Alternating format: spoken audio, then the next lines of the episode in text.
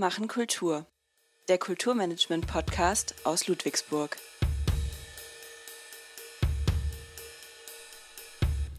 Auf ein Espresso, so heißt unser Podcast aus Ludwigsburg, mit dem wir regelmäßig über Themen der Forschung, über Projekte, über das Studium am Institut für Kulturmanagement und das Studierendenleben berichten.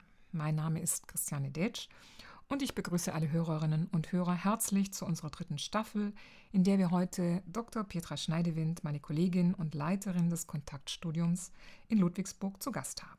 Liebe Petra, herzlich willkommen. Ja, herzlichen Dank.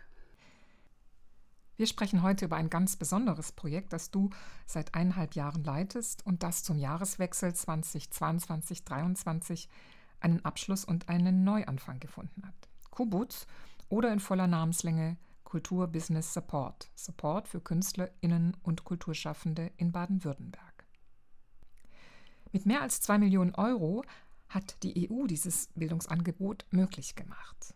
Kubuz hat Seminare, Workshops, Coachings und Netzwerkarbeit finanziert, die von den KünstlerInnen und Kulturschaffenden kostenlos besucht werden konnten. Nun geht das Programm in kleiner und veränderter Form weiter.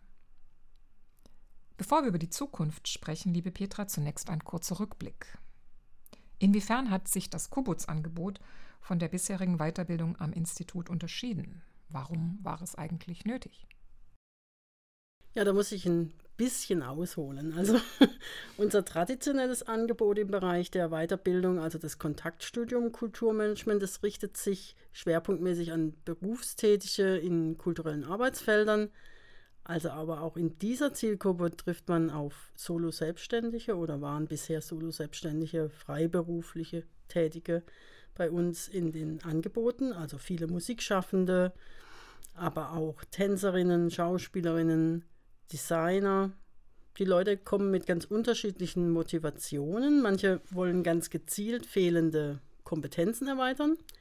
Andere planen eine Veränderung, zum Beispiel sie streben eine Leitungsfunktion an, dass sie sich da in Bewerbungsverfahren ähm, äh, einschalten wollen. Einige wollen eine Auffrischung, wenn beispielsweise ein Wiedereinstieg geplant ist. Und auch Quereinsteiger haben wir immer wieder. Die sind gepackt von der Faszination Kulturbetrieb und, und suchen den Eingang dort. Die meisten der Interessenten legen Wert darauf, die Weiterbildung mit einem Zertifikat abzuschließen. Das bedeutet, dass man zehn Seminare besuchen muss, die sind eineinhalbtägig bei uns, und eine dreistündige Klausur über mehrere Themengebiete bestehen muss. Die Prüfungsordnung lässt da Wahlmöglichkeiten zu, aber es gibt Pflichtbereiche, die man nicht umgehen kann. Und für dieses komplette Weiterbildungspaket fallen dann auch Kosten an. Die liegen zwischen 2150 und 2350 Euro. Plus die Präsenzzeiten und die Klausurvorbereitung kommt also einiges zusammen. Aber bei erfolgreichem Abschluss erhält man ein Hochschulzertifikat, das auch mit 10 ECTS-Punkten ausgestattet ist und in der Vergangenheit doch einige beispielhafte Karrieren unserer Absolvierenden unterstützt hat. Ja, und aus dieser Darstellung, aus diesem Abriss jetzt von den Eckdaten des Kontaktstudiums lässt sich eigentlich schon leicht erklären, warum das für die Zielgruppe der solo-selbstständigen Künstlerinnen nicht passend ist und gerade auch in dieser Nach-Corona-Phase ein anderes Modell notwendig war. Die Zielgruppe waren deutlich weniger interessiert an Prüfungen und Zertifikaten. Notwendig ist vielmehr Antworten zu bekommen auf Fragen, also ganz konkrete Problemlösungen idealerweise direkt auch an ihren individuellen Problemen. Also schnell, unaufwendig, konzentriert, kompetent und kostengünstig. Also das sind so die Anforderungen der Zielgruppe, die wir bei Kubus bedienen durften. Ja, das macht vielleicht schon mal deutlich, was der Unterschied ist und warum Kubus aufgelegt wurde. Wenn man jetzt aber mal schaut, welche Rolle hat er eigentlich das Institut für Kulturmanagement hier und was genau war eigentlich deine Funktion? Was würdest du sagen?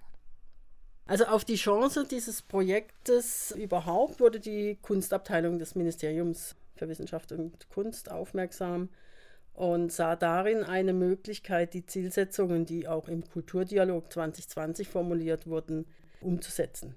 Und davor wurde jetzt ein geeigneter Partner für die Aus- und Durchführung gesucht. Und beim Stichwort Weiterbildung im Bereich Kulturmanagement war die Anfrage jetzt bei uns, beziehungsweise bei mir eigentlich naheliegend, würde ich mal sagen.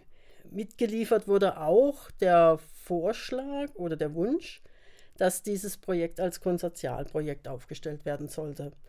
Auch das fand ich eigentlich von Beginn an überzeugender Ansatz, denn Weiterbildung für Künstlerinnen und Künstler war ja jetzt auch nichts völlig Neues.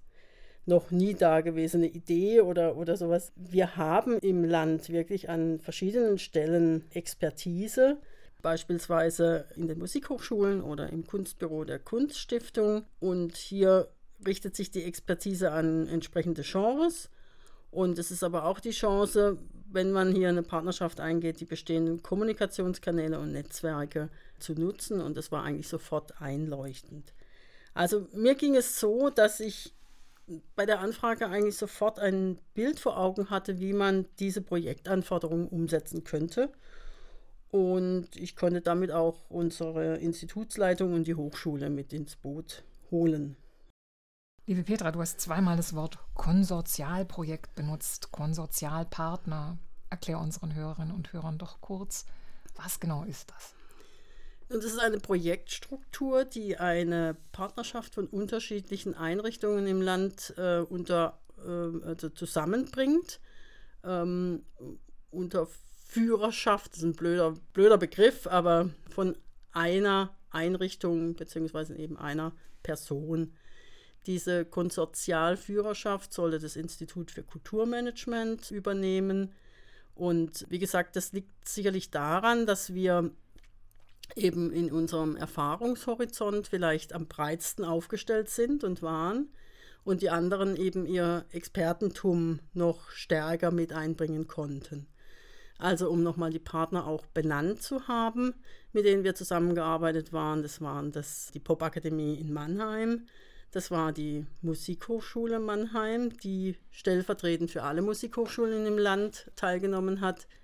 Das waren die Kunstakademien Stuttgart, auch stellvertretend für alle Kunstakademien. Das war die Kunststiftung Baden-Württemberg, das Kunstbüro der Kunststiftung, um ganz genau zu sein, und das Zentrum für kulturelle Teilhabe und zuletzt die Hochschule der Medien. Also das zeigt ja schon, dass wir mit dieser Zusammenstellung und Zusammensetzung unterschiedliche künstlerische Bereiche dann auch äh, vertreten hatten und die entsprechenden, was ich schon sagte, Netzwerke und Kontakte. Fantastisch. Aber wenn ich dir so zuhöre, das hört sich auch nach Herausforderungen an.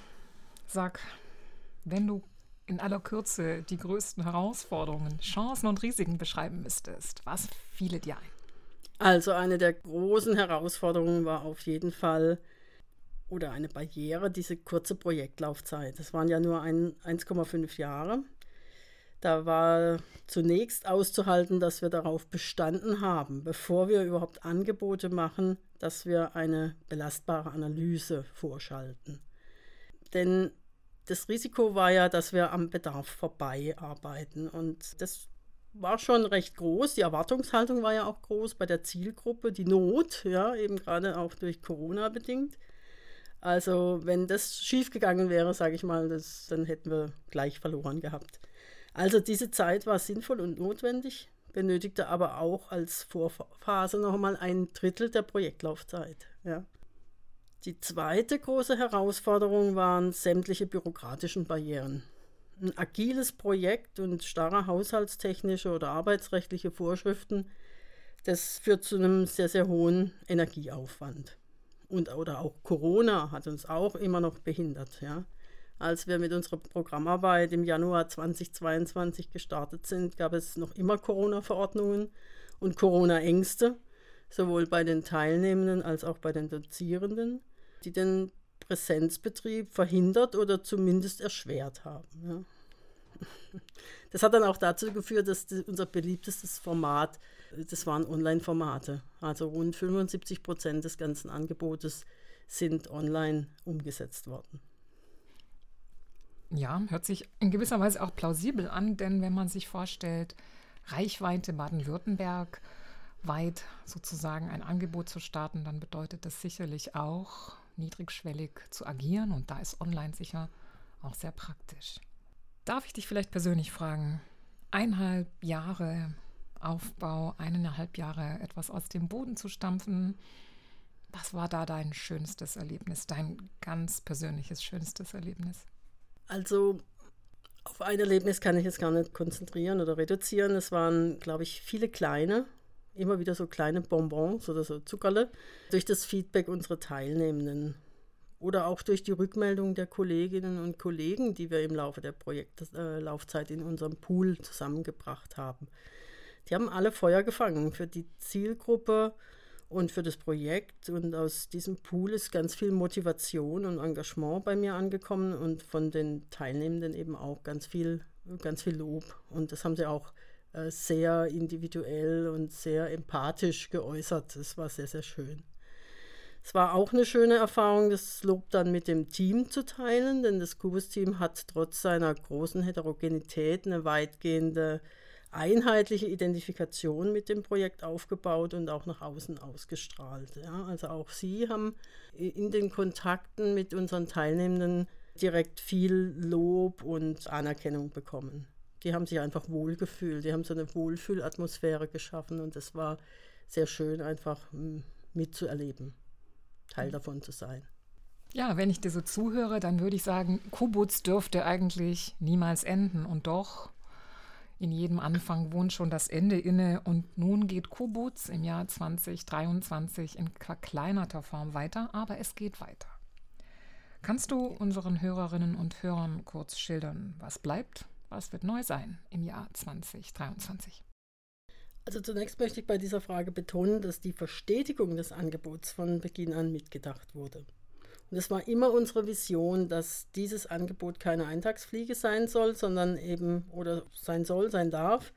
Und inzwischen haben wir eben, wie du gesagt hast, das offizielle Projektende erreicht und wir sind sozusagen in der Anschlussphase oder auch in einer Interimsphase. Die ist jetzt wiederum auf zwei Jahre etwa angelegt. In dieser Zeit soll das Angebot, also unsere Workshops, Coachings, die Netzwerkangebote, in kleinerer Zahl weiterhin angeboten werden. Also zum Vergleich, wir hatten jetzt in dem Jahr 2022 145 Workshops. Ja. Ich denke, es werden vielleicht, ähm, ganz genau kann ich jetzt noch nicht sagen, aber es wird sich vielleicht so auf 30, 40 Workshops ähm, einspielen. Das halte ich für realistisch. Dann haben wir das E-Learning-Material. Das E-Learning-Material ist eigentlich eine Konstante, die steht immer zur Verfügung. Und wir haben die Materialien ja auch so konzipiert, dass sie jetzt zunächst einmal auch eine gewisse Haltbarkeit haben. Also das sind einfach Basics. Ja? In dieser Phase soll aber neben dem Angebot auch geklärt werden, ob und wie, also in welcher Konstellation, an welchem Standort lässt sich dieses Angebot langfristig realisieren? Welche Ressourcen werden dafür gebraucht? Welche Partner wirken langfristig mit und so weiter und so fort? Also diese Fragestellungen, die notwendig sind, um überhaupt eine Entscheidung treffen zu können zu der Frage, lässt sich das wirklich etablieren, die sind eben jetzt entsprechend herauszuarbeiten. Meine Vision wäre, dass Kubus sich als Marke etabliert, eine Marke, die für Weiterbildung im Bereich Kulturmanagement steht, wo die Interessentinnen und die Nutzerinnen an einer zentralen Stelle das für sie richtige Angebot finden.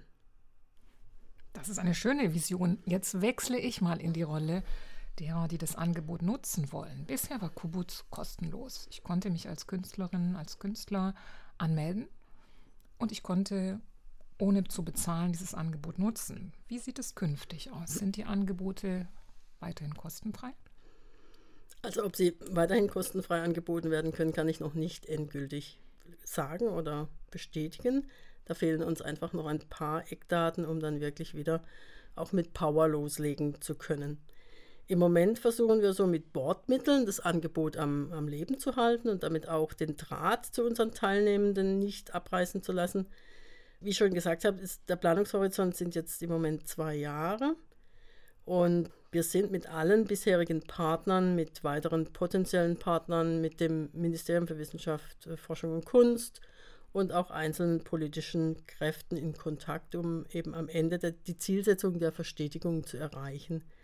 Das wäre aus meiner Sicht schon ein großartiger Erfolg für uns als Institut, also für die mitwirkenden Partner, auch für mich ganz persönlich, aber auch für das Land Baden-Württemberg. Denn es ist eine gewisse Alleinstellung. Also kein anderes Land hat bisher so ein Angebot. Und da wurden auch schon Signale gesendet. Ne? Das ist doch ganz interessant und macht es doch auf für alle etc. Ja, aber wie gesagt, ob es weiterhin kostenfrei möglich ist, das ist also noch eine der Unbekannten im Moment, die es aber schnellstmöglich äh, versucht wird äh, auch zu klären. Wir hatten allerdings auch abgefragt bei unserer teilnehmenden Gruppe im letzten Sommer, ob sie denn auch bereit wären, für die Angebote zu bezahlen. Also es ist nicht so, dass das jetzt eine, ein komplettes Ausschlusskriterium wäre. Es besteht bei vielen der Wille oder die Bereitschaft, zu sagen, also das Angebot ist so gut, da bin ich auch bereit, ein paar Euro dafür be zu bezahlen. Also auch das ist abgefragt worden und wir müssen schauen, wer am Ende realisieren können. Ja, das sind doch immerhin schon gute Aussichten. So, jetzt habe ich Feuer gefangen, ich möchte mich anmelden, ich möchte mich informieren. Wo mache ich das?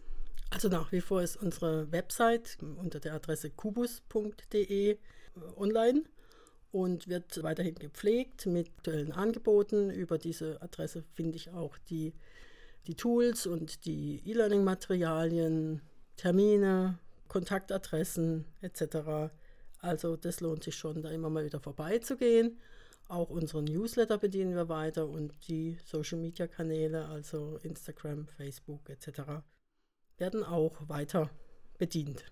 Wenn wir einen Blick in die Zukunft werfen, liebe Petra, was konnte man aus der Vergangenheit lernen und wie sieht wohl die Zukunft für die akademische Ausbildung von Kulturmanagern aus? Ich würde mir wünschen, dass auch das Kulturmanagement fester Bestandteil wird der künstlerischen Ausbildungen. Also dass nicht fertige Künstler mit der Erfahrung, dass in, äh, in, der, äh, in der Realität ihrer Marktgegebenheiten irgendetwas fehlt, dann noch zu uns kommen, um das nachzubessern, noch besser wäre, sie würden es gleich mitbekommen. Ja? Und dann gibt es trotzdem immer Weiterbildungsbedarf. Es gibt immer wieder neue Themen, auf die man sich im Laufe seines Berufslebens einstellen muss und wo man sich weiterentwickeln sollte. Ja. Also das wäre so ein, so ein Idealbild, das ich mir ganz gut vorstellen könnte. Herzlichen Dank, liebe Petra, für dieses interessante Gespräch. Mir bleibt nur noch Kubutz weiterhin viel Erfolg zu wünschen und ganz fest die Daumen zu drücken. Ja, herzlichen Dank. Das können wir brauchen.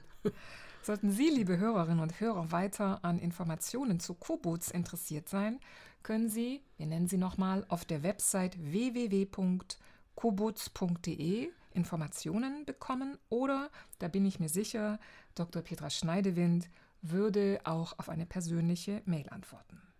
Sie finden alle Informationen über Sie und das Projekt auch auf der Website des Instituts unter www.ph-ludwigsburg.de/slash Kulturmanagement.